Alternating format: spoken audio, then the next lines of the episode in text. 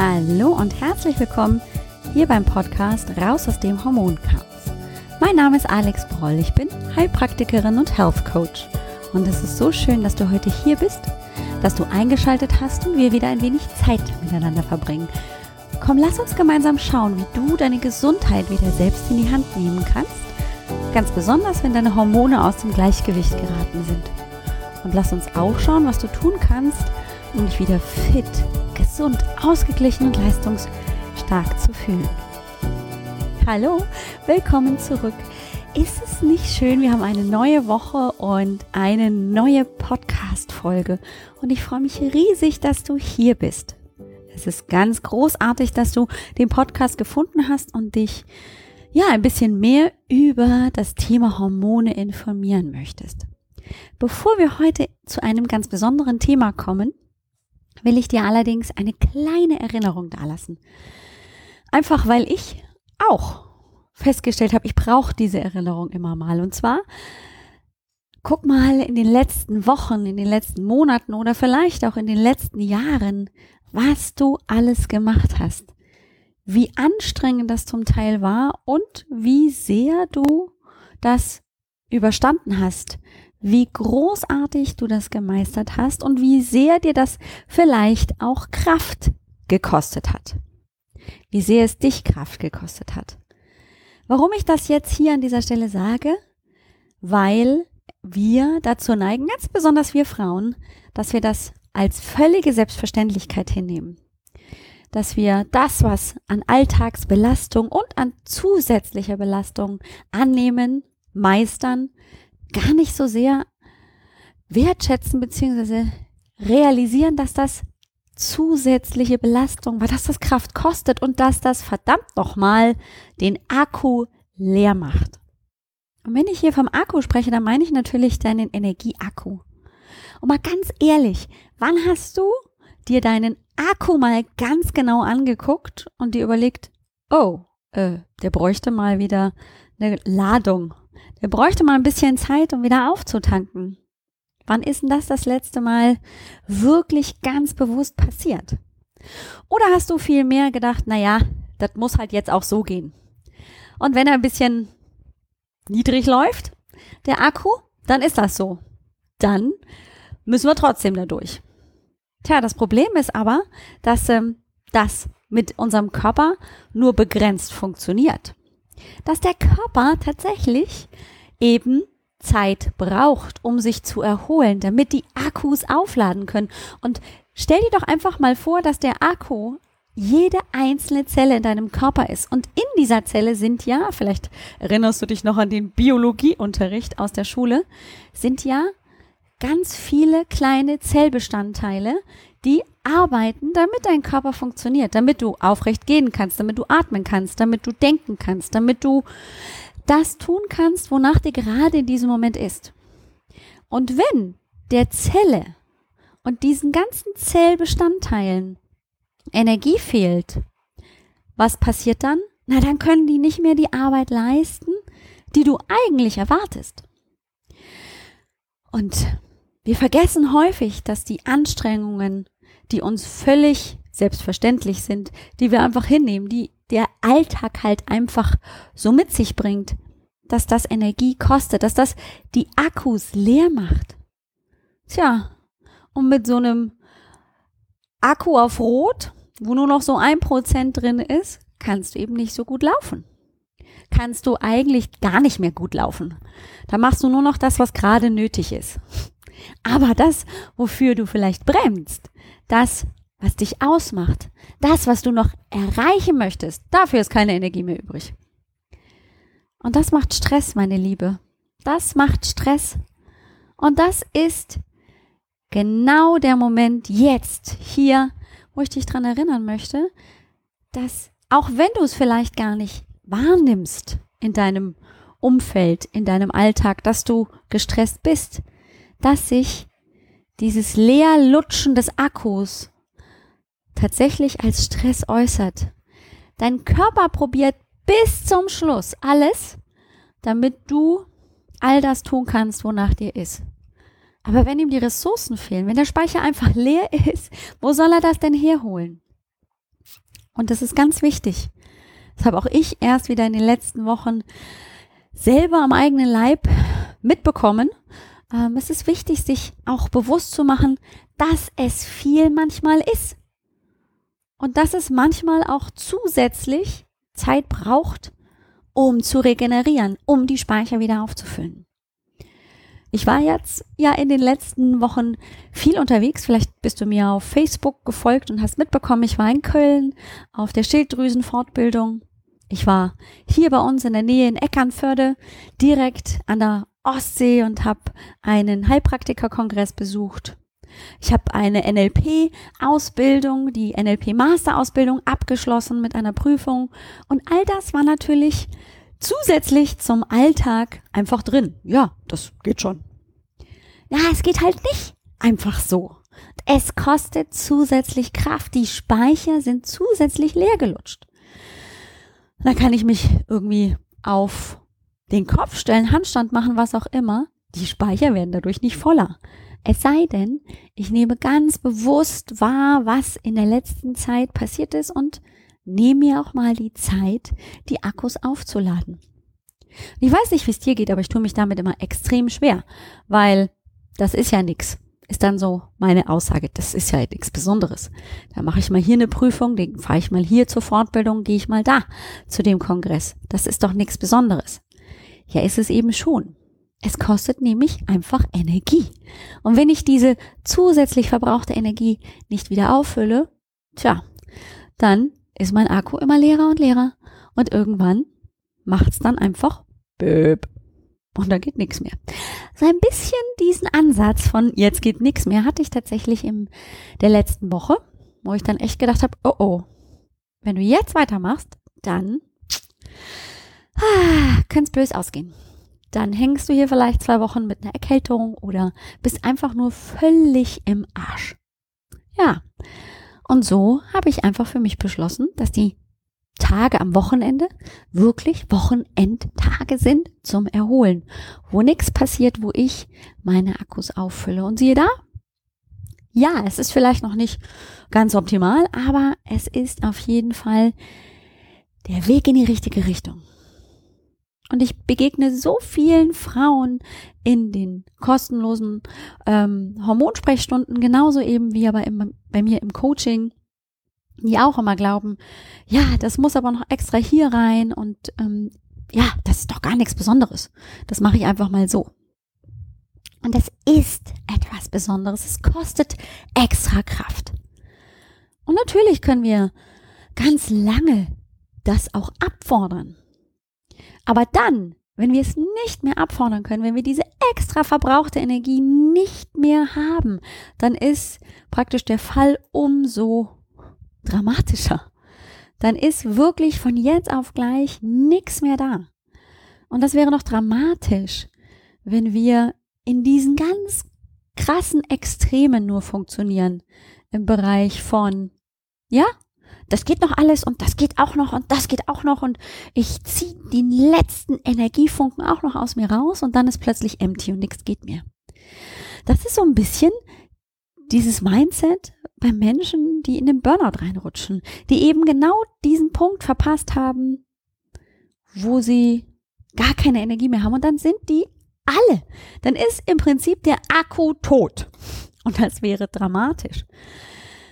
Und es dauert so viel länger, den völlig ausgelutschten Akku wieder aufzuladen, als regelmäßig, man, man spricht dann immer von Akkuhygiene. Ja, also sich gut um den Akku zu kümmern und ihn möglichst frühzeitig zu laden, um einfach zu vermeiden, dass er komplett leer lutscht. Und das möchte ich hier einfach nochmal herausarbeiten, weil ich ganz viel inzwischen eben auf den Stress, auf die Folgen von Stress zurückführen kann. Meistens ist es so, dass in meinen Betreuungen im Coaching wir uns um die Nebenniere kümmern müssen, weil die leer gelutscht ist, weil einfach eine Nebennierenschwäche vorhanden ist.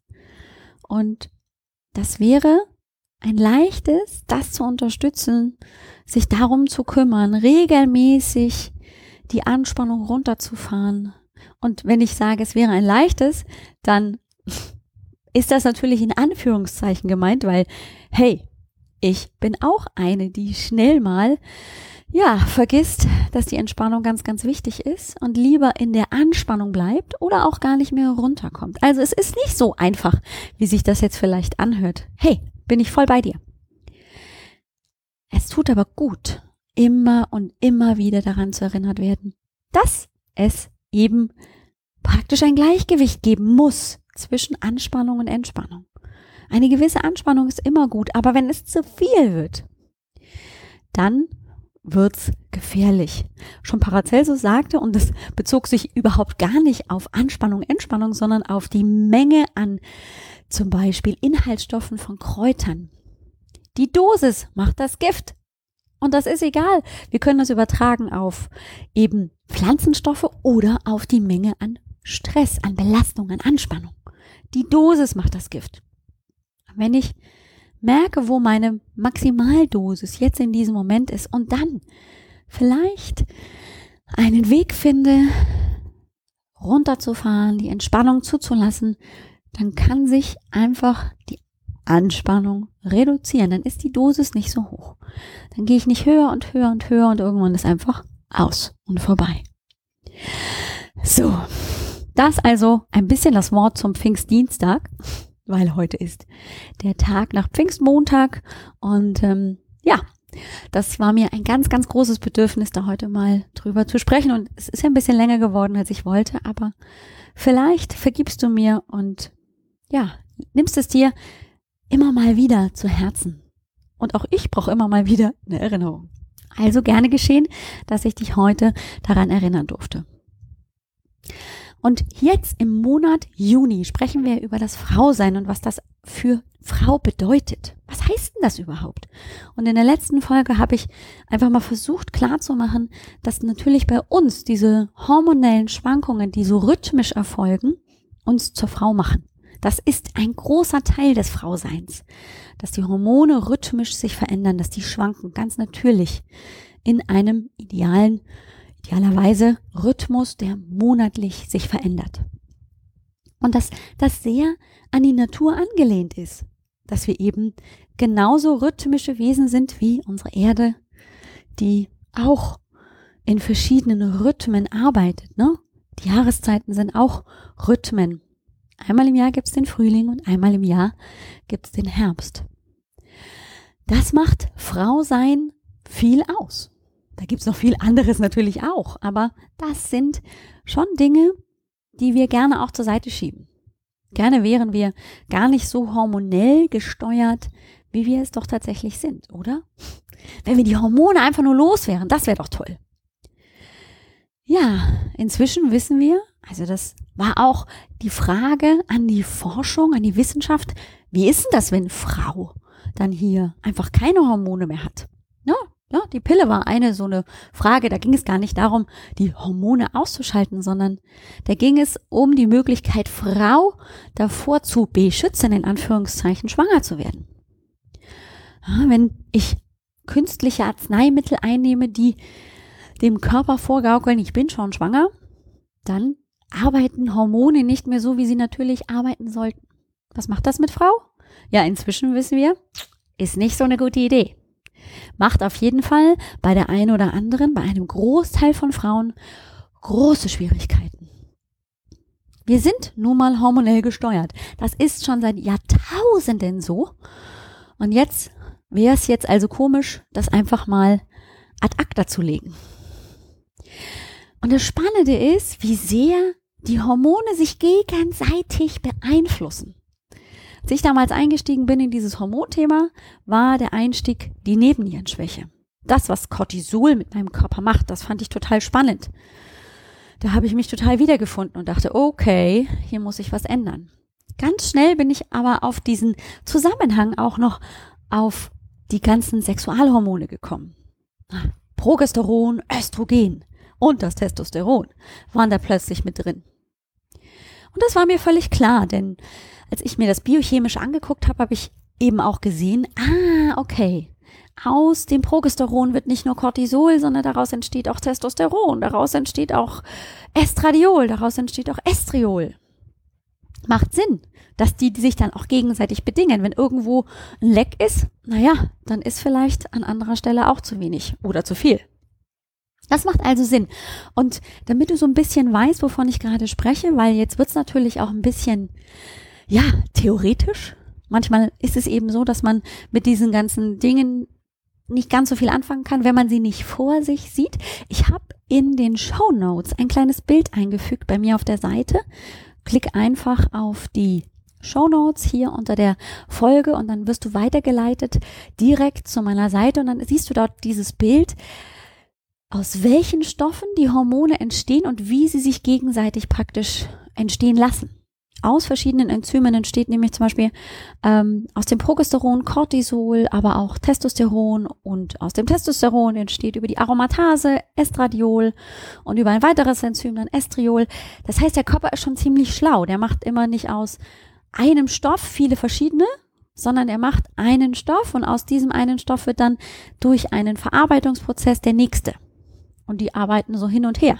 Aber es ist im Prinzip wie so eine Buslinie. Und der Bus fährt jede Station ab und macht daraus dann eben ein anderes Hormon, einfach mit Hilfe von Enzymen.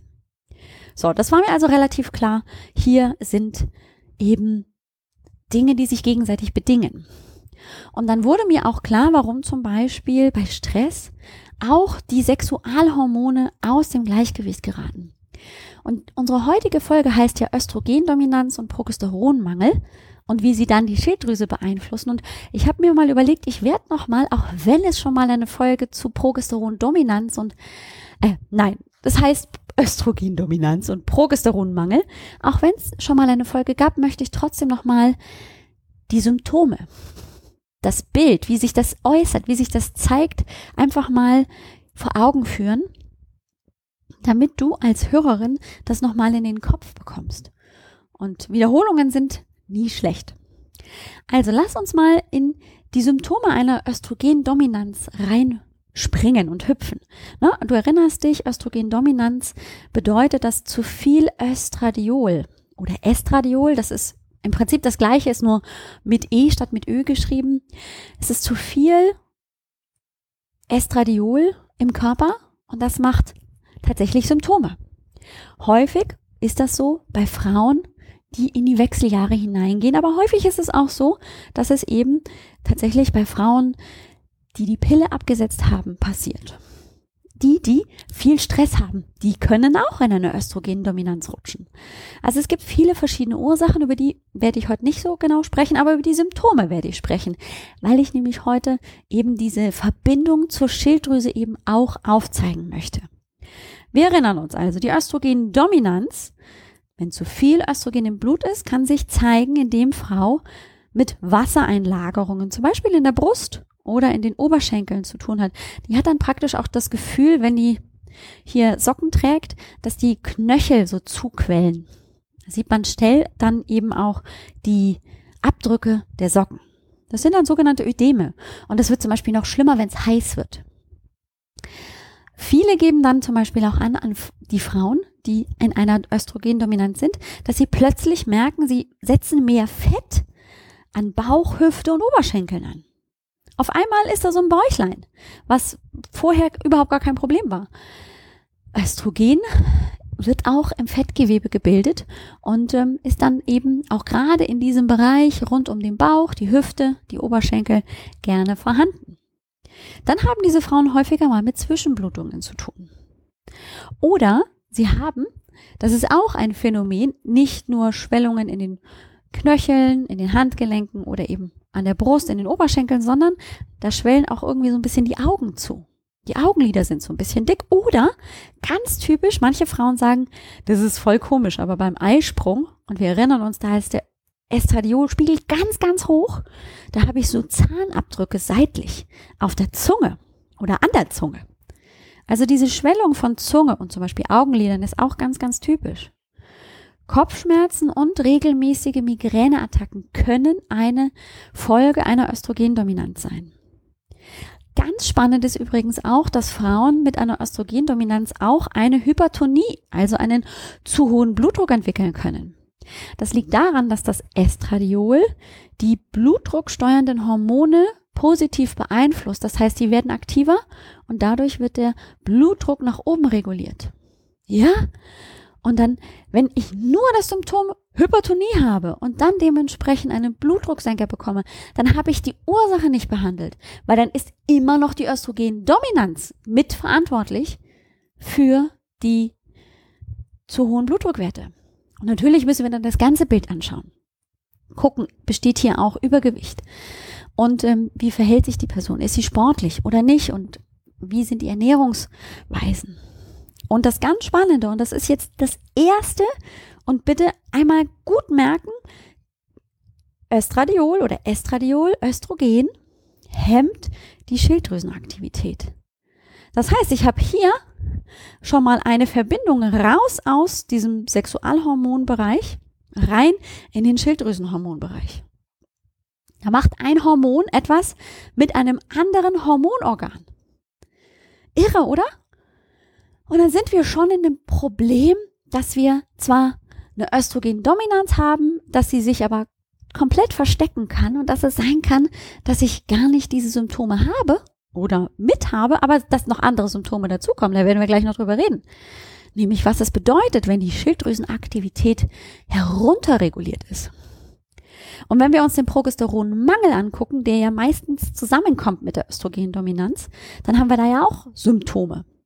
Und das ist natürlich abhängig, wie stark das Estradiol zum Progesteron ähm, übermäßig vorhanden ist.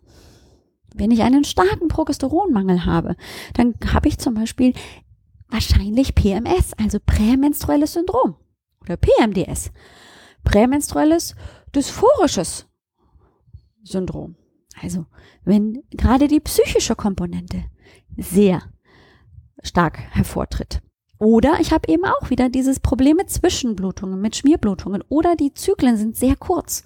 Da sind es dann eben keine 28, sondern eben 20 oder sogar weniger Tage. Ganz typisch ist übrigens auch, dass Frauen mit einem massiven Progesteronmangel auch Myome entwickeln können in der Gebärmutter oder Zysten im Eierstock oder in den Brüsten. Und plötzlich kommen die dann eben zu mir zum Beispiel in die kostenlose Hormonsprechstunde und sagen, ja, ja, ich bin jetzt hier in meinen Wechseljahren, die Blutung ist ausgeblieben und jetzt war ich beim Frauenarzt und er hat festgestellt, ich habe Zysten in der Brust. Wo kommt das denn her? Tja, das kommt daher, dass das Progesteron zu niedrig ist. Und das ist ja kein Wunder, denn der Eierstock produziert schon eine ganze Weile immer weniger und weniger Progesteron. Aber das Estradiol, das braucht noch ein bisschen. Das ist im Vergleich dazu eben noch viel aktiver. Ja, und dann habe ich ein Problem. Dann sinkt nämlich immer mehr mein Progesteronspiegel, aber mein Estradiolspiegel, der bleibt da, wo er sein soll. Und dann komme ich praktisch in eine in ein Missverhältnis, in eine Dysbalance.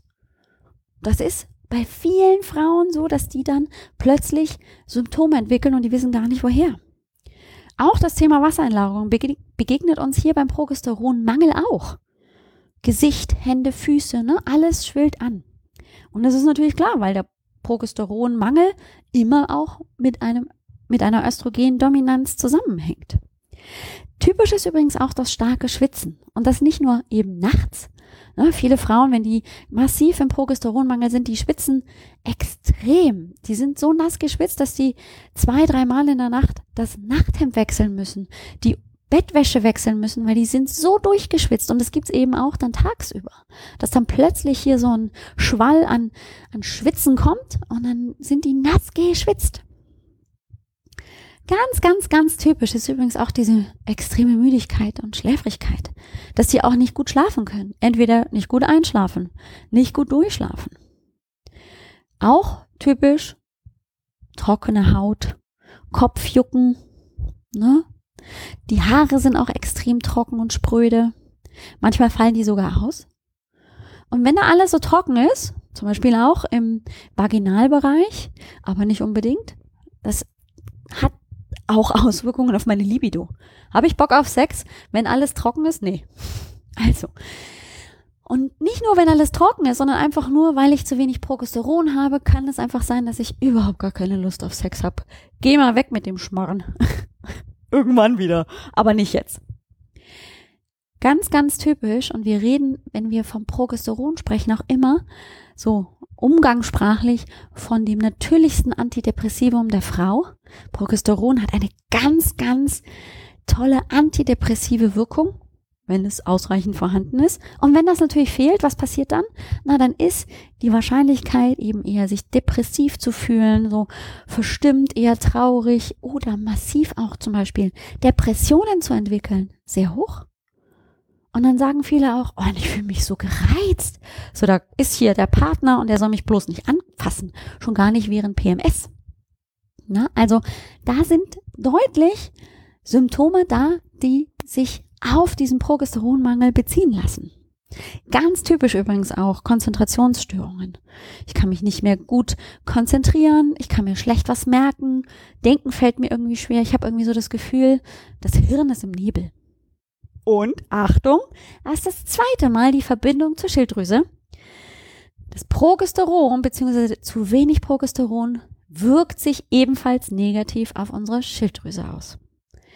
Also die Schilddrüse begegnet uns jetzt zweimal. Einmal beim Östrogen, beim Estradiolüberschuss und beim Progesteronmangel. Diese beiden Hormone beeinflussen nämlich die Aktivität der Schilddrüse. Und das ist uns häufig nicht klar. Und wenn es uns klar ist, dann kann es sein, dass der Hausarzt nochmal so ein bisschen dagegen wirkt. Dass der sagt, ja, aber ihr TSH-Wert ist doch fein. Ja, okay, das kann man sagen. Das Problem ist bloß, dass der TSH-Wert alleine nicht aussagekräftig ist. Was ist jetzt überhaupt der TSH-Wert? Der TSH-Wert, ich habe, glaube ich, in den Folgen rund um die Schilddrüse schon ein bisschen darüber berichtet, das ist das sogenannte Thyroid-stimulierende Hormon. Das wird von der Hypophyse ausgeschüttet und wird transportiert zur Schilddrüse und sagt praktisch der Schilddrüse, hey, liebe Schilddrüse, wir brauchen Schilddrüsenhormon. Und wenn jetzt viel von diesem TSH ausgeschüttet wird, bedeutet das ja eigentlich, hey, liebe Schilddrüse, wir brauchen richtig viel Hormon. Also je mehr praktisch im Körper zirkuliert, desto wahrscheinlicher ist es, dass die Schilddrüse einfach mehr beginnt zu arbeiten, dass die mehr Input bekommt, Schilddrüsenhormon zu produzieren. Und jetzt ist natürlich der Gedanke dahinter, dass wenn also das TSH sehr hoch ist, dass wir dann davon ausgehen können, dass die Schilddrüse nicht das macht, was sie soll, dass sie genügend Schilddrüsenhormone produziert. Und jetzt ist es tatsächlich so, nach den Leitlinien der meisten Hausärzte ist es so, dass die, wenn der TSH-Wert im Normbereich ist, gar keinen, kein Bestreben danach haben, andere Werte zu bestimmen. Andere Werte wären nämlich das FT3 und FT4. Das freie Schilddrüsenhormon 4 und das freie Schilddrüsenhormon 3. T3, das ist das Leotyronin oder das Triodtyronin. Das ist das Aktive, das, was wirklich arbeitet im Körper, Schilddrüsenhormon. Und dann haben wir noch das T4, das Thyroxin. Und das liegt einfach daran, diese Benamung, dass einfach eine unterschiedliche Menge an Jod gebunden ist oder ein Jodid in dem Hormon gebunden ist. Beim T3 sind es drei und beim Thyroxin sind es vier Judith-Atome. Das ist nur deswegen wichtig, weil wir wissen äh, müssen, welche unterschiedlichen Schilddrüsenhormone es gibt. Es gibt das T3 und das T4 und das T4 wird umgewandelt ins T3 über ein Enzym und da wird dann praktisch ein Judith-Atom rausgenommen und ähm, dann ist es das T3. So, und das sind für uns wichtige Werte. Das TSH ist praktisch das Hormon, das von der Hypophyse rangeht zur Schilddrüse und die Schilddrüse produziert T3 und T4. Ja, sie produziert auch noch T1 und T2, aber das, was für uns wirklich wichtig ist, das sind die beiden Hormone T3 und T4 und zwar in der freien Variante. Das ist ganz wichtig. FT3 und FT4. Jetzt habe ich aber gesagt, die Leitlinien vieler Hausärzte geben das nicht her, wenn der TSH-Wert in Ordnung ist. Und hier kommt uns blöderweise ein Problem entgegen, worüber ich auch schon gesprochen habe im Podcast, dass der Referenzwert für den TSH-Wert sehr breit gestreut ist. Und das ist von Labor zu Labor ein bisschen unterschiedlich, aber das kann von 0,2 bis 4,0 oder sogar 4,2 gehen. Das ist ein ganz, ganz breites Band, in dem sich der TSH-Wert praktisch im Normbereich in Anführungszeichen befindet. Und wenn der Hausarzt sich auf das Labor beruft und sagt, hey, ihr TSH-Wert ist bei 3,9, ist alles tippitoppi, ist das oft nicht befriedigend für die Patientin, weil die nämlich massive Beschwerden schon hat, weil die schon Beschwerden einer Schilddrüsenunterfunktion hat. Aber dieser Referenzwert ist noch in der Norm oder vielmehr der TSH-Wert ist noch in der Norm und dann ist es tatsächlich vielleicht nicht so, dass man andere Schilddrüsenwerte bestimmen muss und das von der Kasse wiederbekommt. Und jetzt ist ein Punkt, der mir hier ganz wichtig ist. Ich als Patient, wenn ich meine Gesundheit wieder selbst in die Hand nehmen möchte, muss möglicherweise beim ein oder anderen Wert tatsächlich selber in die Tasche greifen und Geld bezahlen. Das kann ich nämlich. Ich kann auch wenn mein Hausarzt mir erzählt, nö, braucht man nicht, T3 und T4 braucht man nicht bestimmen, FT3 und FT4, weil der TSH-Wert ist in Ordnung, kann ich trotzdem darauf bestehen und sagen, ich möchte aber diesen Wert bestimmen lassen, FT3 und FT4 und ich zahle selber. Ja, dann habe ich eine sogenannte IG-Leistung, eine Eigenleistung, die ich bezahlen muss. Ähm, aber ich weiß dann natürlich ein bisschen mehr. Denn häufig ist es so, dass ich schon Schilddrüsenunterfunktionssymptome habe, aber eben der TSH-Wert noch in der Norm ist. Und der muss nicht mal bei 3,9 liegen, der kann auch bei 2,0 liegen. Und ich kann diese Symptome schon haben. Und erst wenn ich auch genau weiß, was macht die Schilddrüse denn jetzt, als der Ort, der Schilddrüsenhormone produziert, kann ich daraus rückschließen, wie schaut's denn aus? Ist denn FT3 und FT4 erniedrigt? Denn die können erniedrigt sein und das sind dann die Marker, woran ich dann auch erkennen kann als Arzt oder eben auch ich als Therapeutin, oh ja, die Schilddrüse macht hier auch Blödsinn. Und wie zeigt sich denn so eine Schilddrüsenunterfunktion jetzt? Das ist ja auch immer so ein bisschen die Frage. Bilde ich mir das jetzt alles nur ein oder liegt es wirklich an der Schilddrüse? Naja, diese ganz übermäßig schnelle Erschöpfung und dieses ganz massive Schlafbedürfnis. Also die ganze Zeit könnte man im Prinzip sich auf die Couch ins Bett legen und schlafen. Ist auf jeden Fall ein Symptom für eine Schilddrüsenunterfunktion. Dann ist es tatsächlich so, ganz typisch, haben viele, aber nicht alle Frauen eine Gewichtszunahme. Dass die also tatsächlich essen, das, was sie früher auch gegessen haben und sich auch so bewegen, wie sie sich früher bewegt haben, aber plötzlich massiv Gewicht zu nehmen. In, innerhalb kürzester Zeit nehmen die Gewicht zu. Und tendieren dann eben vielleicht auch sogar in den Bereich Übergewicht. Oder dass sie zum Beispiel auch mit Verstopfung jetzt plötzlich zu tun haben. Der Darm arbeitet nicht mehr so gut wie früher. Auch das Thema Haarausfall, das wir ja auch schon beim Progesteronmangel hatten, da bedingt sich das oft gegenseitig, die stumpfen Haare, wenn die so spröde und trocken sind. Kalte Extremitäten. Mir ist häufig kalt an den Füßen, Händen. Mich friert's schnell. Auch morgendliche Kopfschmerzen zum Beispiel sind ein Hinweis auf Schilddrüsenunterfunktion. Dann haben die häufig auch keinen Eisprung. Das kann man jetzt aber natürlich nicht immer ganz so nachvollziehen. Es sei denn, ich messe zum Beispiel Temperatur über den Monat und finde einfach keine Temperatur die ansteigt. Nach dem Eisprung steigt ja idealerweise die Temperatur an, weil das Progesteron ausgeschüttet wird und das sorgt, dann haben wir schon wieder den, die Verbindung zur Schilddrüse für eine Temperaturerhöhung, weil das Progesteron, wenn es in ausreichender Menge vorhanden ist, die Schilddrüse aktiviert. Und die macht Temperaturerhöhung.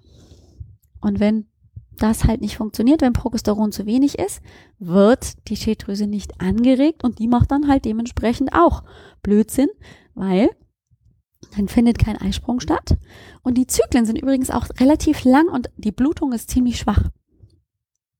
Kann auch mit ein Hinweis auf eine Schilddrüsenunterfunktion sein.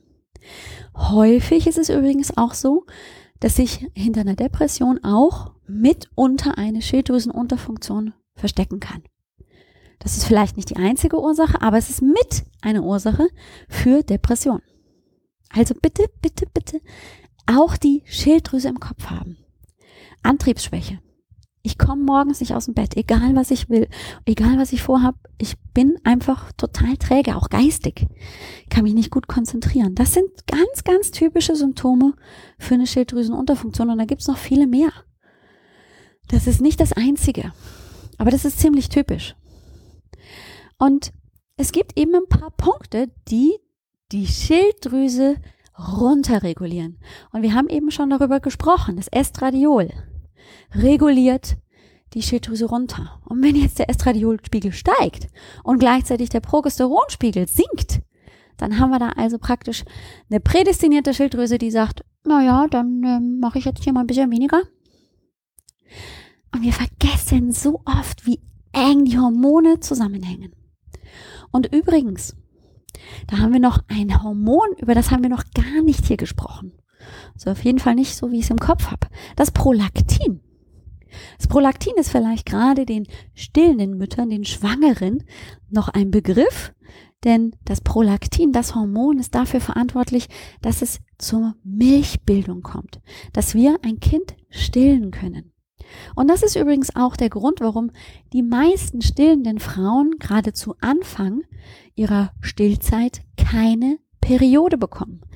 Denn das Prolaktin, wenn es ansteigt in unserem Körper, in der Blutkonzentration, dann ist das praktisch das Signal für das Gonado-Releasing-Hormon, für das Hormon, das dafür verantwortlich ist, dass FSH und LH in der Hypophyse freigesetzt wird, um dann daraus Progesteron und Estradiol zu bilden, beziehungsweise das anzutriggern, dass das nicht ausgeschüttet wird. Damit sinkt also praktisch automatisch in der Folge auch Estradiol und Progesteron in einem gleichen Verhältnis und damit bleibt der Eisprung aus. Macht Sinn, weil wer will schon, wenn ich gerade ein Kind geboren habe, schon wieder schwanger werden. Das wäre jetzt auch nicht so gut.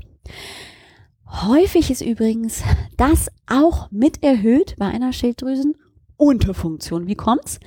Naja, wenn TSH erhöht ausgeschüttet wird, weil die Schilddrüse mehr Schilddrüsenhormon produzieren soll, wird gleichzeitig, das geht praktisch nur zusammen, auch Prolaktin ausgeschüttet. Das heißt, der Prolaktinspiegel steigt. Und das sorgt dann eben wiederum für die Hemmung der Sexualhormone. Blöde Geschichte. Wie kann ich rauskriegen, dass eben mein Prolaktinspiegel zu hoch ist? Ja, wenn ich jetzt häufiger mal so ein ähm, geschwollene Brust habe oder so ein Spannen in der Brust, gerade eben zum Eisprung hin oder eben dann zur Menstruation hin, dann könnte das auch mit eben ein Hinweis sein, dass mein Prolaktinspiegel zu hoch ist. Auch das kann man übrigens nachweisen in den Hormonen. So, wir haben also darüber gesprochen, Progesteronmangel ist blöd, Estradiol zu hoch ist auch doof, Prolaktin ist zu hoch und das macht auch keine guten Sachen. Und wann passiert das meistens? Na klar, eben genau in der Zeit, wenn ich einen veränderten Hormonhaushalt habe, zum Beispiel mit Beginn der Wechseljahre oder eben in der Prämenopause, wenn einfach der Eierstock nicht mehr ganz so aktiv ist, wenn ich möglicherweise gerade aufgehört habe, die Pille zu nehmen, wenn ich rausgehe aus meiner Schwangerschaft, wenn sich da die Hormone wieder normalisieren oder zum Beispiel auch, wenn überhaupt das ganze System anspringt, also in der Pubertät. Das sind alles ganz, ganz typische Zeiträume, wo tatsächlich sowas wie eine Schilddrüsenunterfunktion sich so einschleichen kann. Und was ist dann die Folge? Ah, dann geht's mir nicht gut. Dann fühle ich mich so ein bisschen wie ausgekotzt und äh, hingespuckt. Und ich habe so die Frage, woran liegt's denn? Ja, und dann kriege ich von meinem Hausarzt die Meldung, naja, aber ihr TSH-Wert ist ja völlig in Ordnung. Also die Schilddrüse ist es nicht. Und ich weiß aber ja gar nicht, wie mein FT3 und FT4-Wert ist. Und dann suche ich weiter und suche ich weiter und suche ich weiter. Aber ich komme nicht auf die Lösung, weil ich den Zusammenhang zwischen FT3 und FT4 und diesem großen Referenzwert bei der Schilddrüse nicht weiß. Und hier möchte ich gerne an der Stelle einfach mal sagen, es ist wirklich wichtig, den FT3 und FT4-Wert bestimmen zu lassen. Und lieber nehme ich dann mal selber ein bisschen Geld in die Hand und lasse es bestimmen und gehe in ein freies Labor oder frage tatsächlich als IG-Leistung bei meinem Hausarzt, Frauenarzt nach und lasse das dann bestimmen. Und manchmal ist es tatsächlich so, dass dann, wenn der FT3 und FT4 wird auffällig ist, dass dann tatsächlich das Labor auch selber übernimmt, beziehungsweise man es dann über die Kasse abrechnen kann. Also, hm, wäre auf jeden Fall sinnvoll. Und dann ist natürlich die Frage, was kann ich tun? Naja, ich muss diese verschiedenen Baustellen einfach angehen. Das heißt, ich muss mich um meine Östrogendominanz und den Progesteronmangel kümmern. Was kann ich dafür tun? Naja, ich kann möglicherweise mit einem bioidentischen Hormon arbeiten. Achtung, bitte nicht überdosieren. Bitte, bitte in einer physiologischen Dosierung bleiben. Nicht in 10 Milligramm loslegen oder in einer 10-prozentigen Creme oder irgendeiner Kapsel. Und dann aber auch bitte ebenso anwenden, wie es in der Packungsbeilage steht. Und nicht einfach nur irgendwie was ausprobieren, was man im Internet gelesen hat. Ah, hier bitte, bitte ein bisschen überlegen, dass das manchmal auch echt zu viel sein kann. Und das macht dann auch nicht glücklich, sondern ziemlich schnell andere Beschwerden oder die Beschwerden sind einfach wieder da. Nur es ist in dem Fall jetzt kein zu wenig, sondern ein viel zu viel. Physiologische Dosierungen sind ganz, ganz wichtig. Hier empfehle ich auf jeden Fall nochmal das Interview zu hören, das ich mit der Marktapotheke Greif geführt habe, mit den beiden Apothekern Marie und Michael Greif, die einfach nochmal sehr klar machen, es geht um die physiologische Dosierung von bioidentischen Hormonen und die bioidentischen Hormone müssen es nicht sein. Ich habe so viele tolle Pflanzen, mit denen wird schon seit Jahrhunderten, wenn nicht Jahrtausenden gearbeitet. Mönchspfeffer, Traubensilberkerze, Rapontik-Rhabarber. Dann haben wir den Beifuß, wir haben den Efeu. Ach, Brennnessel. Also die Welt ist groß und ich kann viel machen, um meine Hormone ganz sanft und regulativ zu steuern und ins Gleichgewicht zurückzubringen. Ja, vielleicht brauche ich bei einer Schilddrüsenunterfunktion zeitweise ein Schilddrüsenhormon. Das kann sein. Daran ist auch nichts Schlimmes. Wenn ich die Schilddrüse unterstütze, gibt es doch nichts Besseres, oder? Wenn die dann wieder besser funktioniert, das wäre doch toll. Wenn ich aber zum Beispiel jetzt dann ein Schilddrüsenhormon einnehmen muss, zum Beispiel L-Tyrox, das nehmen ganz viele, und daran ist auch nichts Schlimmes, muss ich vielleicht auch überlegen, was brauche ich denn dazu? Denn die Schilddrüse produziert nicht einfach nur Schilddrüsenhormon L-Tyroxin oder eben das Liothyronin, das T3, einfach so, sondern die hat natürlich dann auch Katalysatoren und Unterstützer, zum Beispiel das Selen. Und hey, wenn wir kein Jod haben, können wir auch kein Schilddrüsenhormon bauen. Wir brauchen Jod. Achtung, hier an dieser Stelle bitte, bitte, bitte jetzt nicht einfach losgehen und irgendwas kaufen, sondern einfach mal ausprobieren und testen lassen. Das kann man im Urin nachweisen lassen. Wie ist der Jodidgehalt in meinem Körper? Wie viel Jodid gibt es? Und braucht der Körper da einfach eine kleine Unterstützung, bevor ich hier blind irgendwas kaufe und völlig in die Überdosierung gehe? Ganz, ganz, ganz wichtig. Bei allen Nahrungsergänzungsmitteln, bei allen Nährstoffen, die ich ersetze, hilft es schon, wenn ich weiß, wie viel brauche ich davon, damit ich auch hier in der physiologischen Dosierung bleibe.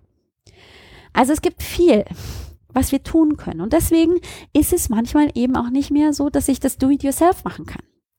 Manchmal brauche ich da eben die Unterstützung von Arzt oder Therapeuten, von einem kompetenten Heilpraktiker oder eben hier im Hormoncoaching Unterstützung.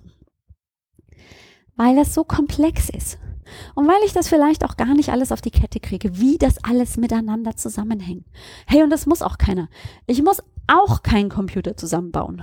Und ich weiß auch gar nicht, wie ich ein Auto zusammenbauen würde. Aber benutzen tue ich's. Und das kann ich schon. Aber wenn mein Auto kaputt ist, dann wäre ich auch nicht gerade der Experte, ähm, da dran rumzuschrauben, um das wieder zum Laufen zu kriegen. Und so ist es halt mit unserem Körper auch.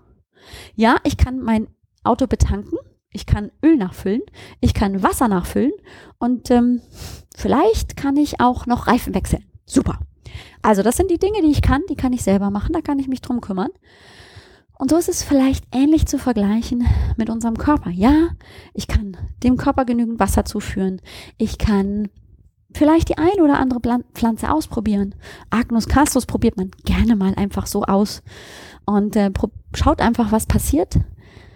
Aber die ganz komplexen Zusammenhänge habe ich vielleicht einfach nicht auf der Naht.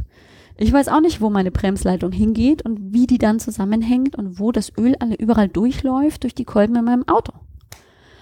Und das muss ich auch nicht. Ich muss nicht alles wissen. Ich weiß ja, wo ich hingehen kann.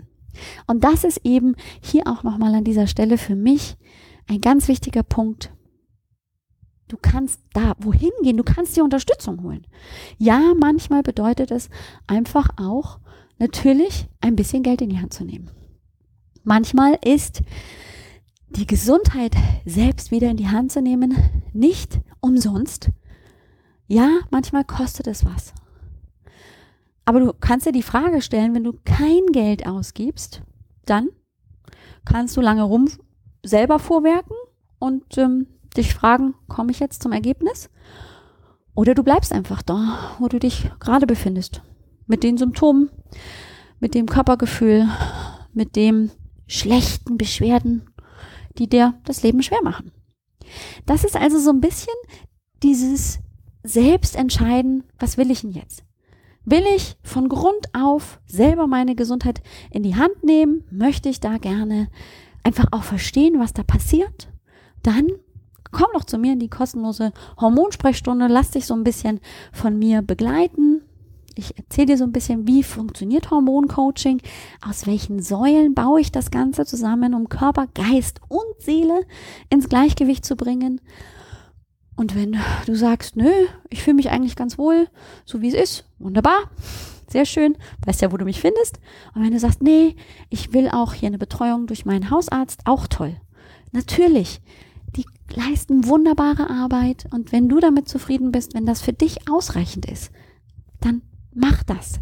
Dann geh dahin, setz dich auseinander mit ihm, wunderbar. Es gibt also verschiedenste Modelle, um sich wieder, um sich gut zu kümmern. Für den einen ist es wirklich die Betreuung durch den Hausarzt. Der nächste macht selber und ist damit vielleicht auch völlig glücklich und kommt damit gut zurande. Und dann gibt es noch manche, die das probiert haben, das eine oder das andere oder alles und nicht zurechtkommen. Und die sind vielleicht genau richtig in der Hormonsprechstunde bei mir zu sprechen, einfach mal über diese Problematik. Was macht gerade so mein Beschwerdebild besonders ätzend? was beeinträchtigt mich einfach? Und dann natürlich auch die Entscheidung, ja, und ich will das jetzt wirklich mal von Grund auf angehen und ich will die Zusammenhänge verstehen, ich will verstehen, wie die Sexualhormone, die Schilddrüsenhormone, die Nebenniere und Achtung, da, da habe ich heute noch gar nicht drüber gesprochen. Ich wollte es ja nicht völlig überladen. Der Darm, ja, herzlichen Glückwunsch, der spielt da auch noch eine Rolle. Das Immunsystem. Also das Ding ist hier schon ein komplexes, System, unser Körper. Und äh, ja, es gibt Experten, zum Beispiel mich als Heilpraktikerin und Coach, die sich dafür begeistern kann und auch immer wieder die Herausforderung liebt, diese Zusammenhänge zu erklären, verständlich zu machen, damit dann jemand, der sich auch nicht damit auskennt, selber entscheiden kann, was ist für meine Gesundheit wichtig, was brauche ich, was ist mir persönlich wichtig. Darum geht's im Hormoncoaching. Es geht nicht darum, irgendwelche Pillchen, Wässerchen, Pflanzen, Kügelchen zu verschreiben und zu sagen, naja, du hast das Symptom, dann kriegst du das Medikament. Nein, sorry, aber das ist es nicht. Das macht vielleicht ein oder andere Kollege und das ist genau richtig für die Menschen, die das brauchen. Aber für die, die mehr wollen, die sagen, ich will aber meine Gesundheit selbst in die Hand nehmen, ich will wieder Lebensfreude, Energie, Konzentration und was weiß ich noch alles in meinem Leben haben und mich nicht von meinen Hormonen beeinflussen lassen. Ich will, dass mein Körper im Gleichgewicht ist. Der ist herzlich eingeladen zur kostenlosen Hormonsprechstunde. Wenn du das gerne machen möchtest, dann komm doch vorbei auf www.alexbroll.com-sprechstunde und buch dir einen Termin. Ja, da kannst du ganz einfach und unkompliziert dir einen Tag aussuchen, eine Uhrzeit und dann rufe ich dich an oder wir skypen bzw. wir zoomen und wir sprechen miteinander über das, was dich am meisten gerade beeinträchtigt und ich erzähle dir, wie ich in der, wie ich im Hormoncoaching mit dir spreche. Und wenn du noch etwas möchtest, wenn du sagst, ich will mir das erstmal angucken oder ich möchte erstmal so ein bisschen selber ausprobieren und trotzdem aber in Kontakt bleiben mit Alex, dann komm doch zu mir in die Facebook-Gruppe Let's Talk Health and Hormones. Das ist eine kleine Gruppe. Jetzt im Juni ist es eine Pop-up-Gruppe, wo ich einfach so ein bisschen die Frauen, die drin sind, erstmal begleite und ihnen zeige, was ist denn das Thema gerade ja, nämlich äh, Frau sein. Und ähm, die können dort in einer Live QA-Session mir direkt Fragen stellen und ich beantworte das so gut es eben geht in dem Rahmen, ähm, was sie tun können. Das heißt, es ist wirklich viel auch do it yourself und trotzdem aber die Hintergründe verstehen. Also es ist wirklich dazu da, selber aktiv zu werden, aber auch die Hintergründe zu verstehen und manchmal einfach auch zu realisieren, okay, das ist jetzt so komplex, das kriege ich vielleicht nicht mehr selber hin. Hilft auch manchmal, bevor ich lange rumdoktore und mich frage, was könnte ich denn sonst noch machen und jahrelang damit zu tun habe, dass ich mich in kompetente Hände begebe und dann wirklich ganz gezielt Unterstützung bekomme. Also auch die Links zur kostenlosen Hormonsprechstunde und zur Facebook-Gruppe findest du in den Show Notes. Ja, heute war es eine lange Folge und ähm, es ist manchmal wirklich schwierig, das kompakt zusammenzupacken. Und gerade das Thema Östrogendominanz und Progesteronmangel ist eins, das Frauen sehr beschäftigt. Und wie die Zusammenhänge jetzt mit der Schilddrüse sind, das ist mir hoffentlich heute gelungen, ein bisschen klarer rauszuarbeiten. Das war mir ganz, ganz, ganz, ganz, ganz wichtig, damit du einfach auch siehst, na, es ist nicht immer nur ein Hormon, das hier Blödsinn macht, sondern es ist dann plötzlich eine ganze ganze Reihe an Hormonen, die aus dem Gleichgewicht geraten. Und dann reicht es eben nicht nur ein Hormon wieder auszugleichen, sondern dann braucht es manchmal einfach ein bisschen mehr. In diesem Sinne, hör dir die Folge vielleicht nochmal an, einfach um das Wesentliche rauszuhören, um vielleicht auch nochmal für dich mitzuschreiben, was für dich wichtig war, kann ich dir nur empfehlen. Und hör dir, wenn du magst, auch nochmal Folge 2 an ganz am Anfang des Podcasts, da habe ich auch nochmal die verschiedensten Zusammenhänge und die verschiedenen Hormone vorgestellt und erzähle von Nina, Schwanhilde und Gertrud, den verschiedensten Frauen, wie sich das so zeigt bei einer hormonellen Dysbalance. Und ähm, ja, such dir einfach die Folgen, die dich interessieren.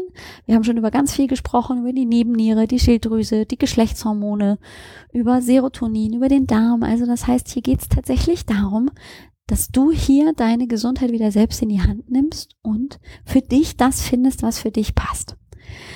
Mach es ganz, ganz gut.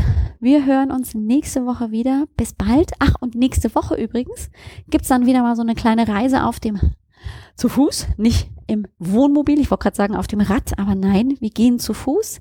Wir gucken nämlich uns mal die mentale, die geistige, die emotionale Ecke an. Denn ich rede ja immer vom Stress und von der Stressachse. Und ähm, ja, was macht uns Stress? Häufig sind es unsere eigenen Gedanken.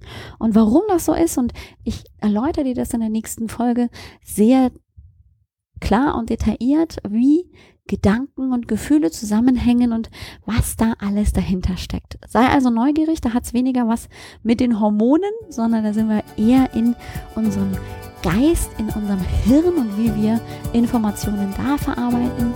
Also sei neugierig. Ich freue mich, dich auch nächste Woche begrüßen zu dürfen. Mach's gut. Ciao.